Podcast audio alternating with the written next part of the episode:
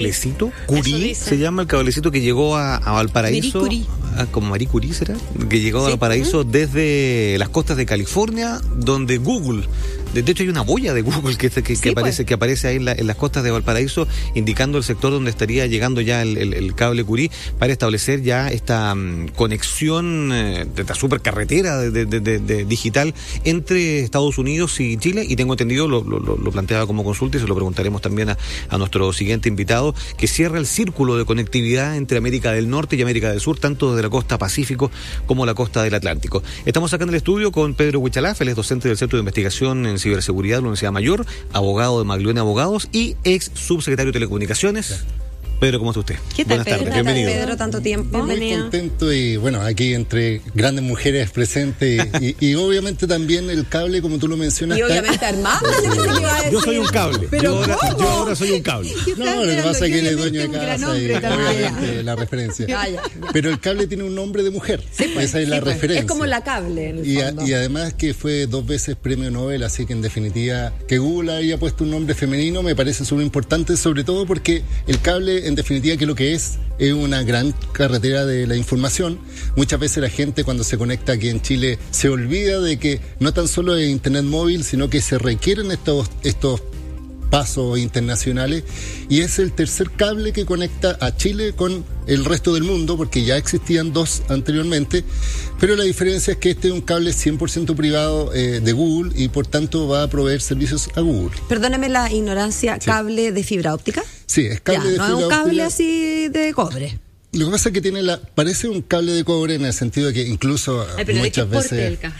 No, no, no, sí es, es- no, la es- fibra óptica debe ser bastante delgadita. Es delgada y, y de hecho muchas veces cortan los cables pensando que es cobre, pero es un, es un es plástico y de hecho es un haz de luz el que se transmite, pero tiene la eso es más particula- rápido. y tiene la particularidad que eh, tiene una gran cantidad de información que puede ser transmitida. De hecho, hoy día es la mejor tecnología para el transporte de datos y el hecho es que hoy día exista este nuevo cable permite mejor redundancia de los servicios de Google, pero en definitiva también permite mejor conectividad en Eso. algunos casos. ¿Qué Pero deberíamos notar, uno debería, así perdonar la ignorancia, Pedro, pero alguien podría en su casa decir, hoy cómo se nota que llegó el cable, mira lo rápido que anda la búsqueda en Google. No. En cierta forma, porque en definitiva esto, como yo lo explicaba, eh, provee servicio al data center de Google y por tanto a todos los servicios asociados. Por ejemplo, entre comillas, los videos de YouTube podrían verse más rápido, en los correos Gmail. De hecho, ahora Google está extendiendo su mercado de negocio a, a servicios en la nube. Entonces, todas las empresas que,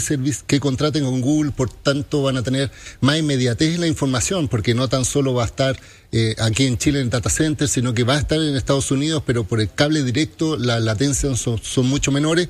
Pero eso no significa, y ojo, que los precios de Internet vayan a bajar, por ejemplo, o que la velocidad o la calidad vaya a mejorar. Eso sucedería si es que existe un tercer proveedor internacional, que es lo que se estaba haciendo y que lo que está haciendo el presidente con las discusiones con Asia Pacífico de incorporar otro cable, que ese sí sería para mayoristas, es decir, nos podría beneficiar en precio y en velocidad. Pero siempre se agradece que empresas internacionales como Google, que el primer data center que tiene en Latinoamérica lo tiene aquí en Santiago y que ahora está creciendo y que sienta que la conectividad es un dato relevante y que obviamente elija a Chile como una puerta de entrada hacia Latinoamérica, obviamente refleja que las políticas públicas en telecomunicaciones y el trabajo de las empresas es bien valorado a nivel internacional. Ahora uno siempre pe- eh, piensa, Pedro, en el uso doméstico de Internet, ¿no? Pero hay grandes cantidades de información que se requieren a nivel, no sé, de traspaso de conocimiento de los centros de investigación, de las universidades, de los observatorios astronómicos en Chile. ¿Qué implica? O sea, ¿qué diferencia marca un cable de fibra óptica de estas características para ese traspaso de información? Mira, hay un hecho anecdótico que se vio. Cuando se mostró la imagen del agujero negro, eh, au- eh, se veía cómo los científicos tenían que transportar en una maleta con los discos duros para procesar esa cantidad de información. El cable de fibra óptica reemplaza ese traspaso manual de los de, de disco duro y de los viajes y permite, obviamente, como tú mencionas, que no tan solo la gente que genera contenido, sino que los grandes procesamientos de, de, de datos, como, como en este caso data centers, centros científicos, centros astronómicos, puedan procesar información internacional sin la necesidad de hacer esta lógica de transportar físicamente los datos. ¿Y casi en tiempo real? O sea, En tiempo real. De hecho, hay que pensar que estos cables tienen capacidades que incluso eh, físicamente por la tecnología permiten duplicar o triplicar cada año la capacidad original que se tenía, por un tema tecnológico. Es decir, tiene una cierta capacidad, pero por elementos tecnológicos se duplican o triplican la capacidad de de transmisión de datos cada año. Oiga, Pedro, yo de verdad que soy bien ignorante de estas cosas, así que se las, las pregunto, usted me mirará con cara de... Pero antes de que llegara el Curí a Chile, ¿cómo estábamos recibiendo las cosas por aire? No, lo que pasa es que, como te menciono, hoy día ya existen dos cables de fibra internacional que fibra óptica mm. pero, pero que llegan a Estados Unidos también. Ah, yo pensé que a otras partes del mundo. No, no. De hecho, hay que pensar una cosa que hoy día Latinoamérica tiene ocho cables de fibra óptica que se conectan a Estados Unidos y solo uno que va desde Brasil hacia Europa. Por eso, cuando hablábamos también de la conectividad hacia Pacífico, mm. es una alternativa diferente. Pero eso significa que Chile hoy día ya tiene dos cables, mm. que son comerciales, y de hecho llegan uno a Valparaíso, justamente al lado de donde llega el de ahora, el de Curí. Entonces, esto es para una empresa privada, pero en definitiva también sirve para mostrar cómo la tecnología hoy día es indispensable. Y cuando estamos hablando de un futuro 5G, eh, mm. es imprescindible que exista fibra óptica como base, porque si no existe esta velocidad y capacidad de transmisión de datos, 5G va, a ser un mito. ¿Y va soterrada? En la, eh, así de la curiosidad, pero esto va bajo, obviamente está debajo del agua, pero además está debajo de la tierra. Dependiendo, porque en definitiva hay lugares que son tan profundos que lo hacen eh, en suspensión se denomina, es decir, lo ponen entre el agua y la tierra. Sí, hay otros lugares que están sobre la tierra pero cuando ya está cerca de la costa, por un tema técnico, hacen un soterramiento, es decir, hay una máquina... Para que no choquen embarcaciones menores. Y que no lo corten con, por ejemplo, con las anclas, etcétera. Eh, lo que hacen es abrir un surco, meter y cerrar, y por eso que la construcción y la instalación es un barco eh, distinto. Eh, no es cualquier barco, es como un barco con un carrete que extiende y eh, además tiene la particularidad de que como tiene muchos sensores, si hay un corte de fibra saben perfectamente dónde, está ubicado. ¿Y cuánto se demoró en, instalarse eso desde California? El de California estaba, estaba, proyectado como hace un año atrás, se demoraron como cuatro o cinco meses, pensando de que es, relativamente rápido porque en definitiva no hay tanta, eh, eh, en este caso, problemas para unir.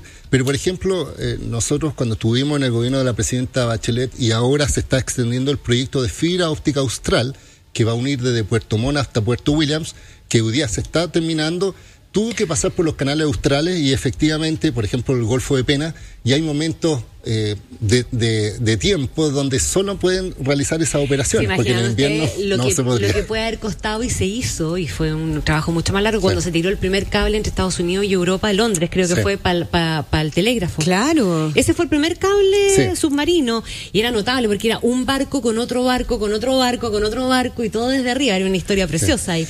Pedro, ¿por qué Chile es mejor que Perú o que cualquier otro país de la costa Pacífico finalmente para que Google escoja instalar, tirar el cable hacia acá y instalar su centro de datos? Mira, primero porque existe una lógica que Chile es el país mejor conectado de Latinoamérica. Segundo, porque hay políticas públicas transversales, donde, por ejemplo, eh, hoy día se terminó construir, hoy día existe fibra óptica desde Arica hasta Puerto Montt y pasando hasta Coyhaique. Con la cable de fibra óptica vamos a llegar hasta Puerto Williams. Hay una iniciativa privada también que va a conectar de Puerto Montt por el borde costero hasta Arica, va a estar rodeando todo Chile y por tanto los países ven esta redundancia de los servicios de telecomunicaciones como positivo. Si uno compara, por ejemplo, la situación de Bolivia o de Paraguay, ambos países tienen el problema de la mediterraneidad física, pero también digital. De hecho, ellos tienen problemas porque nunca van a tener cable de fibra submarino, pero van a, pero le falta conectarse con este tipo de cable. Claro. Para, Paraguay puede hacerlo por el río Paraguay, por lo menos. Pero, la Cancillería no está nada ¿no? En ese sentido, Pedro, Chile puede ser una puerta de entrada para países de la región. Mira, de hecho, Valparaíso, nosotros lo, cuando diseñábamos la lógica de conectarnos con Asia-Pacífico como una tercera vía, eh, veíamos a Valparaíso como el puerto digital de Latinoamérica, porque no tan solo conecta a Chile con el la población de 17 millones de personas, sino que conecta o hiperconecta con los otros países como Brasil, como Perú, y por tanto que sea el nodo es importante. Tal como en Estados Unidos, Miami es el nodo de concentración de todos estos cables, y sucede también de que, por ejemplo, cuando hubo estas tormentas y huracanes en Miami, tuvo cierto efecto sobre la conectividad de Latinoamérica por ser un mm. no sensible, por decirlo así. Entonces las tecnologías en telecomunicaciones siempre se, eh, se busca la redundancia vías, vías diferentes, pero en definitiva que dan el mismo soporte. Déjame preguntarle a Pedro Huichalaf también, en su calidad de subsecretario de Telecomunicaciones y experto académico en el tema, además, ¿cómo metemos el 5G en mm. esta cazuela? Porque hoy día estamos mucho escuchando hablar del, del 5G, el viaje, el famoso y polémico viaje del presidente a China, tuvo el famoso 5G y Huawei como protagonista de manera inevitable. Eh, vemos que Europa está alerta con el 5G, eh, etcétera. Bueno, ¿cómo, cómo, cómo entra el 5G en, esta, en este Perdón, de, de hecho, la subsecretaria de Comunicaciones actual dice que antes de que termine el gobierno del presidente Piñera, el 5G va a estar habilitado en Chile. ¿Con qué? Bueno, dichos y hechos son diferentes, tengo que reconocerlo, porque obviamente el 5G es una tecnología inalámbrica en el sentido de que promete mejor velocidad y menos latencia, que esto es muy relevante. La latencia es el tiempo de respuesta que das desde que tú mandas la información hasta que te llega una respuesta. La latencia, por ejemplo, se ve en, la, por ejemplo, una operación a distancia tú no puedes hacer una operación con internet lento si es que vas a una usar el, cirugía, dice usted, una operación quirúrgica. O, manipular una, una maquinaria a distancia si los tiempos de, respuesta son... Si es que hay delay, digamos. Si hay delay, obviamente afecta. 5G va a permitir supuestamente tiempo de respuesta inmediata, pero como yo te decía, para que exista esa velocidad requiere una base que es 3G, 4G, sobre todo en temas de conectividad.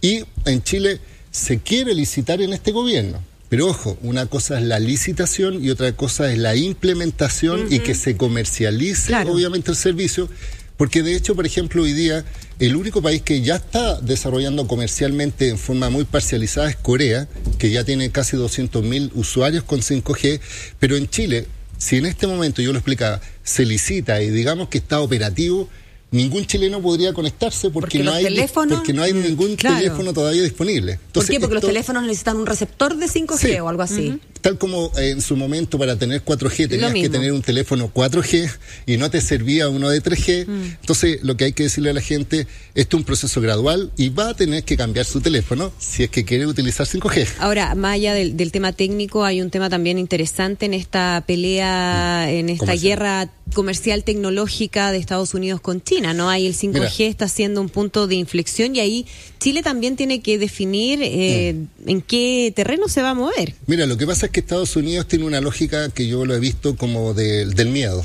digámoslo así. ¿En qué sentido? En que lo que señala Estados Unidos es que el 5G va a permitir la hiperconectividad de cosas, personas y por tanto una seguridad y la información va a ser relevante. Y por tanto, si está amparado en empresas chinas, Estados Unidos dice, China va a aplicar la legislación china, que es el control sobre esos dispositivos y por tanto de la información. Entonces, lo que dice Estados Unidos es que ellos quieren liderar este proceso con sus productos y por tanto le dice a los países explícitamente, tanto a Chile como a la Comunidad Europea, no le compre productos chinos, sino que compre productos norteamericanos. Pero yo siento, lamentablemente, que la evolución tecnológica, hoy día los países de Asia Pacífico están mucho más desarrollados y por tanto, si uno ve, por ejemplo, la lista de, venta de smartphones, el primer lugar es Samsung, que es coreana, en mm. segundo está iPhone, pero en tercer lugar y en cuarto y en quinto son empresas chinas. Esto como cuando tomamos la decisión de la televisión digital, si íbamos a comprarnos la, idea alemana, japonesa, brasileña. La norma Es un poco parecido, ¿no? Efectivamente, porque quien marca la tendencia, porque esto en, en general son estándares, pero cuando ya se define el estándar, todos los países se suman. Chile, por ejemplo, no podría adoptar una norma diferente del estándar internacional porque si tú viajaras al extranjero no te serviría, por ejemplo, el teléfono. Entonces, yo siento que Estados Unidos lo que está buscando con esta guerra económica es simplemente tratar de tener el monopolio. Pasa lo mismo con el tema de la conectividad. Hoy día que se junten nueve cables de fibra óptica con Estados Unidos, ven con mucha sospecha conectar con Asia Pacífico, pero es la realidad de hoy día de tener otras vías de comunicación. O sea, este potencial acuerdo que pudiese haber alcanzado el presidente o estos, estos puentes de entendimiento del presidente en la gira en Asia Pacífico para traer un eh, cable de fibra óptica desde China eventualmente hacia acá, es quizás la mejor opción desde su perspectiva como experto en la materia. Sí, lo que pasa es que ese cable, y de hecho te lo comento porque a nosotros nos tocó iniciar esa conversación, Ahora el presidente lo Perdón, ¿es con alguna empresa específica? ¿Es no, no, no, Nosotros lo hicimos gobierno a gobierno, pero en la lógica de la promoción de tal forma que después una empresa lo desarrolle. Pero yo nunca hablé, por ejemplo, con Huawei, yo hablé con el gobierno chino y de hecho firmamos un acuerdo de colaboración con China para hacer un preproyecto. Pero lo que yo hablo en ese momento es infraestructura, no es la manipulación de los datos. Eh, y, y además no es tan solo con China, se conecta con Japón, con Singapur, con Corea, con Australia. Entonces, esto es muy beneficioso para el país. Además que están muy interesados los peruanos, los colombianos y los panameños que dicen que es más corta la distancia, pero estos países prefieren Chile por las relaciones diplomáticas, etcétera. Entonces, que Estados Unidos en cierta forma trate de neutralizar estos avances, me parece que lo hace con un país como Chile que tiene una política de relación abierta, transparente, además todas las licitaciones son abiertas, eh, no son país a país tampoco se hacen compras con crédito. Entonces yo siento que al final eh, esta es una disputa que incluso la Comunidad Europea respecto al 5G y a la seguridad lo está dejando de lado. Sí, pues. Eh, ya de hecho varios países que han dicho vamos a estudiarlo, están dando pie para que Huawei, que es una empresa internacional de venta de, de, antenas, por decirlo así, mm. no del servicio, pero que se asocia con las empresas de telecomunicaciones, hacen que en definitiva, y va a pasar, el estándar eh, va a dar lo mismo. A la gente de a pie le importa que haya una prestación de servicio y no que el origen sea de uno u otro país. Pedro Huchalaf, docente del Centro de Investigación en Ciberseguridad de la Universidad Mayor, abogado de Maglione Abogados y ex subsecretario de Telecomunicaciones. Muchísimas gracias por venir Muchas gracias, gracias, Pedro. Muchas gracias.